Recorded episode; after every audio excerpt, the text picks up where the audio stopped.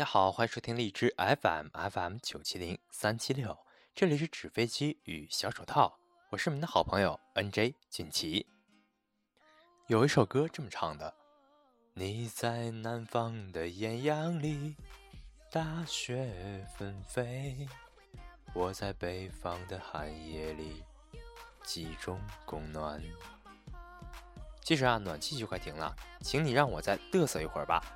大学生应该开学了吧？新的学期开始了，俊奇给大家支招了。如果一个月不看电影、不网购、不唱 K、不逛街，只在食堂专心吃饭的话，开销仅仅六百块就够了。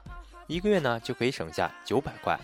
这样的话，三个月就是一台 iPad，四个月呢就是一部 iPhone，五个月呢就是一台入门级的单反，十个月呢省下钱足够背包客走遍全国。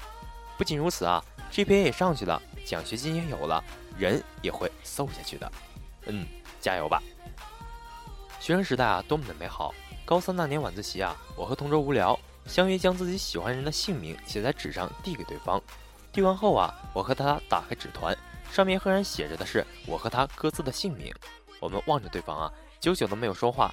谁能想到啊，我俩都你妈这么不要脸的写下了自己的名字呢？真让人失望！爱人做过最让你失望的事情是什么？对于我来说啊，那就是我呕心沥血的写了封两千多字的情书啊，刚念了一行半，他就答应了。昨天啊，两会传出各种声音，有让人叫好的，有惹人吐槽的。我给大家简单的总结一下：两会声音，交通部部长啊，家人连续三天摇号都没摇上，也常用打车软件。民航局局长，我坐飞机也被延误过。农行部副部长，我不会吃日本大米的。旅游局局长邵奇伟，我从没买过日本马桶，呵呵，邵局长也是萌萌的了啊！不知邵局长用的是哪国的马桶啊？银监会原主席啊，在北京西单买马桶盖，几天就坏了。在政协经济分组讨论会上啊，全国政协委员会中国银监会原主席刘明康委员在提到马桶盖时，那叫妙语连珠啊！为什么中国人会去日本买马桶盖？日本的马桶盖要多少钱？刘明康问身边的委员。两千多元吧。旁边的委员答道：“我前些天在西单买了个马桶盖，价钱也差不多，没用几天就不好使了。”刘明康的现身说法啊，引来了会场的一片笑声。马桶盖这股子旋风都能刮到两会议事上，真接地气儿啊！刘委员吐槽在西单买的马桶盖质量差，难道真的因为是国内无好货吗？美没成啊！日本马桶盖确系中国产，中国制造略显尴尬啊！据美媒报道，春节期间啊，许多中国游客赴日本疯抢智能马桶盖，拿回家后竟发现不少产品实为中国制造。兜兜转转啊，土豪游客们只是帮助马桶盖君完成了一次日本的自由行，你说他冤不冤，亏不亏啊？可谁让国内没得卖？既然质量这么受肯定的马桶是国内生产的，为何国内销量的马桶盖质量却达不到消费者的认可呢？有网友附诗啊：墙内开花墙外香。国货国外被抢光啊！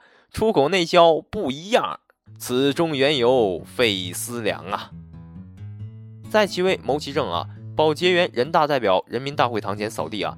北京天安门广场人民大会堂前，山东德州全国人大代表焦文玉拿着扫帚颠簸清扫地面啊！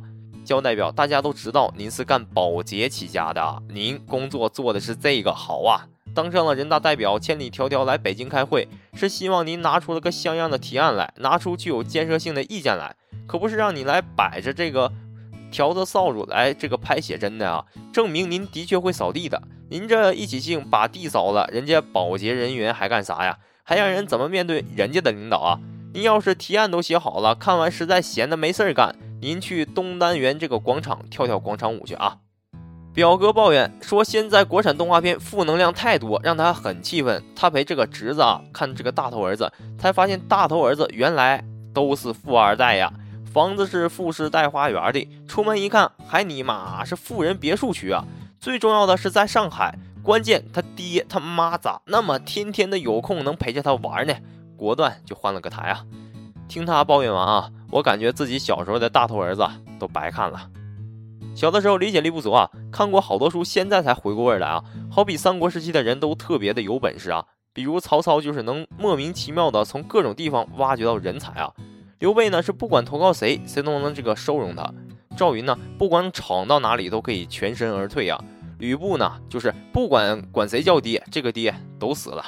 少这个不看三国，看了就容易幻想自己也能这个出去闯荡一番啊。四名零零后男生啊，偷拿家里三万元欲周游世界啊。湖南涟源这个四个初一的男学生，因学习成绩不好，加上父母管教过严啊，在新学期开学第一天，为实现寻找自由、周游世界的理想，结伴离家出走。三月三号，他们在娄底火车站准备进站的时候，被细心的民警及时拦下呀。新学期起点这么高啊，零零后的孩子心就很大，离家出走都不一般，三万块周游世界。听说是要先去广州玩一玩，我觉得他们可能把深圳记错成广州了。毕竟世界之窗是在深圳来着。想起我小时候被我爹打了，哭着要离家出走，顶多是跑到小区这个公园楼下啊，然后就大哭一场啊，然后等到我妈做好饭，儿子啊回来吃饭吧，我就屁颠屁颠回去了。想想啊，也是真没出息啊！真希望这这四个小同学啊，擦干眼泪不要哭，好好学习长本领，长大才能任性游世界呀！好了，本期的励志 FM FM 九七零三七六纸飞机与小手套到这里就要和大家说再见了。我是你们的好朋友 NJ 俊奇。